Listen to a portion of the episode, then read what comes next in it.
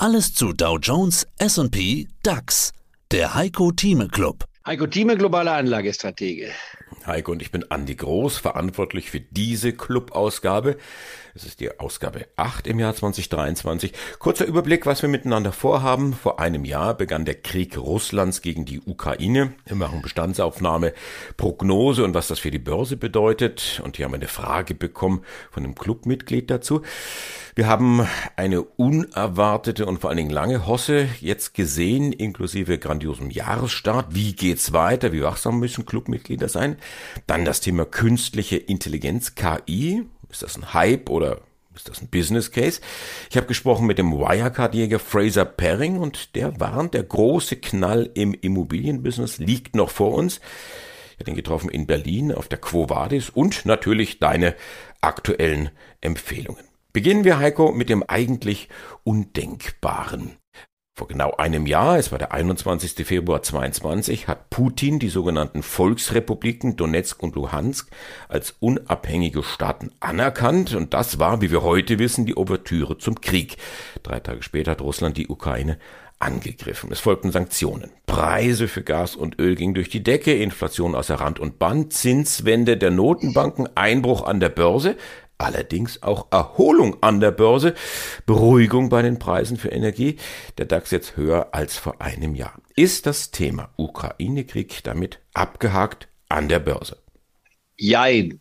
Äh, jein, deswegen ja und nein. Es ist teilweise abgehakt, weil all das, was schon einmal eingetreten ist, hat die Börse schon in seinen Preisen reflektiert.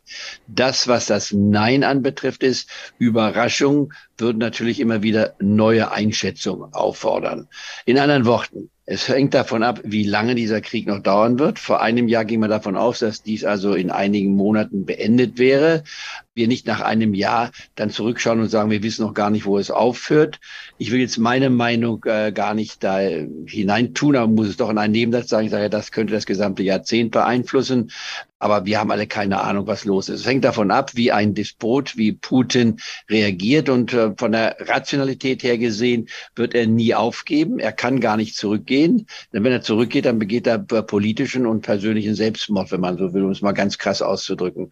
Und das ist er nicht bereit zu tun. Höchstens, wenn innerhalb des Kremls Kräfte ihn außer Amt setzen, würde aber nicht unbedingt bedeuten, dass die Dinge besser werden. Es könnten nämlich noch verschärftere Maßnahmen ergriffen werden von der, vom rechten Flügel, wenn man so will, vom radikalen Flügel oder von den Moderaten. Wie das ausgeht, wissen wir nicht, können wir, brauchen gar nicht zu spekulieren, müssen wir abwarten. Also wir sind datenabhängig in anderen Worten, was wir hier sehen. Jetzt muss man Folgendes sagen, und das klingt vielleicht jetzt ein bisschen sehr pauschal und oberflächlich. Die Welt dreht sich nicht nur um die Ukraine. Auch das muss man feststellen. Es ist richtig, über 40 Millionen Menschen sind davon direkt und indirekt betroffen. Europa mit 450 Millionen ist auch davon betroffen, aber wir haben acht Milliarden Menschen. Und es gibt Menschen auf der Welt, die sagen, ja, warum richtet ihr euch so auf mit der, was in der Ukraine passiert? Wir haben bei uns schon einen Krieg. Ich denke jetzt an Jemen, ich denke an Syrien und andere Länder. Und ihr habt euch nie um uns richtig gekümmert, das so als Nebenthema abgehakt. Warum glaubt ihr jetzt, dass wir, die wir woanders leben, außerhalb Europas, das zum Hauptthema machen müssen? Auch diese Perspektive müssen wir mit inkorporieren. Ich rede jetzt gefühlslos, das muss man wissen. Ich bin sehr persönlich getroffen von der ganzen Situation in der Ukraine, nicht wahr? Aber das muss man separieren. Man muss als Anlagestratege auch die Dinge da auf eine Basis Basis bringen, die nicht die Emotionen hochspülen, sondern sagen, was ist rationell möglich?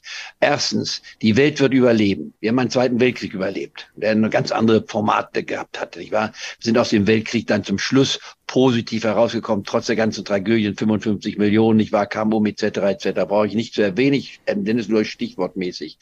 Die Ukraine-Situation ist eine Herausforderung für uns und ich will mal als rationaler Optimist das Positive daraus interpretieren, was verdammt schwer ist egal auf welcher Seite, wir haben, wir reden hier von Hunderttausenden von Toten, unnötigen Todesopfern, sowohl auf der russischen Seite, die ja nichts dafür können, dass sie einen Mann im Kreml haben, den Hitler von Russland, nicht wahr, der sie den Krieg getrieben hat, und die Ukraine, die sich verteidigen muss und auch will und bereit ist, dafür Menschenleben zu opfern. Das ist eine äußerst delikate Situation, die wir in dieser Form, auch ich in meinem Leben, Jahrgang 43, nicht wahr, noch nie erlebt habe. Ich glaubte, wir leben im Paradies. Wir haben eine Friedensentwicklung in Europa gesehen, die es vor über 2000 Jahren in dieser Form nie gegeben hat. Das ist erst einmal vorbei, dieses Kapitel. Heißt das jetzt, dass wir uns einen, in einen Zerfleischungskrieg hineinmünden? Nein, glaube ich nicht. Die Überraschung war, dass Europa zusammengehalten hat. Und nicht nur das, sondern Europa wurde zusammengeschweißt. Die NATO wurde nicht zerschlagen, wie Putin glaubte, sondern sie ist gestärkt worden. Schweden und Finnland als die möglichen zwei nächsten Kandidaten dafür. Also wenn die Türken jetzt nicht noch weiter bremsen, ich glaube, dass Herr Erdogan seinen Widerstand aufgeben wird und muss.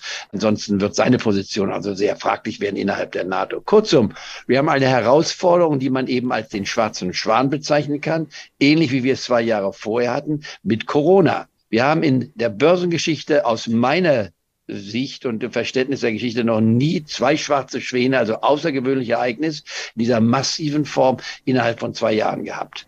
Wenn wir uns jetzt fragen, wie ist damit die Börse fertig geworden, ist es eigentlich, wenn man es mal jetzt rein börslich betrachtet, erstaunlich. Denn bei diesen schweren Schlägen, die wir gehabt haben, wir gingen in die Knie mit Corona, wir haben einen totalen Stillstand gesehen in Teilen unserer Welt. Leute konnten nicht mehr reisen, alles wurde stillgelegt quasi. Und wenn wir uns jetzt einmal anschauen und sagen, was ist denn eigentlich in dieser Zeit passiert, und gehen wir zurück aufs Jahr 2020, da fingen wir an, als Corona anfing, die ersten äh, Diskussionen kamen. Ich war, da waren wir hier beim DAX-Index, wenn man sich mal so anguckt, bei der 13.000 Marke rund. Sind dann zurückgefallen auf die Marke von 8.250 beim DAX.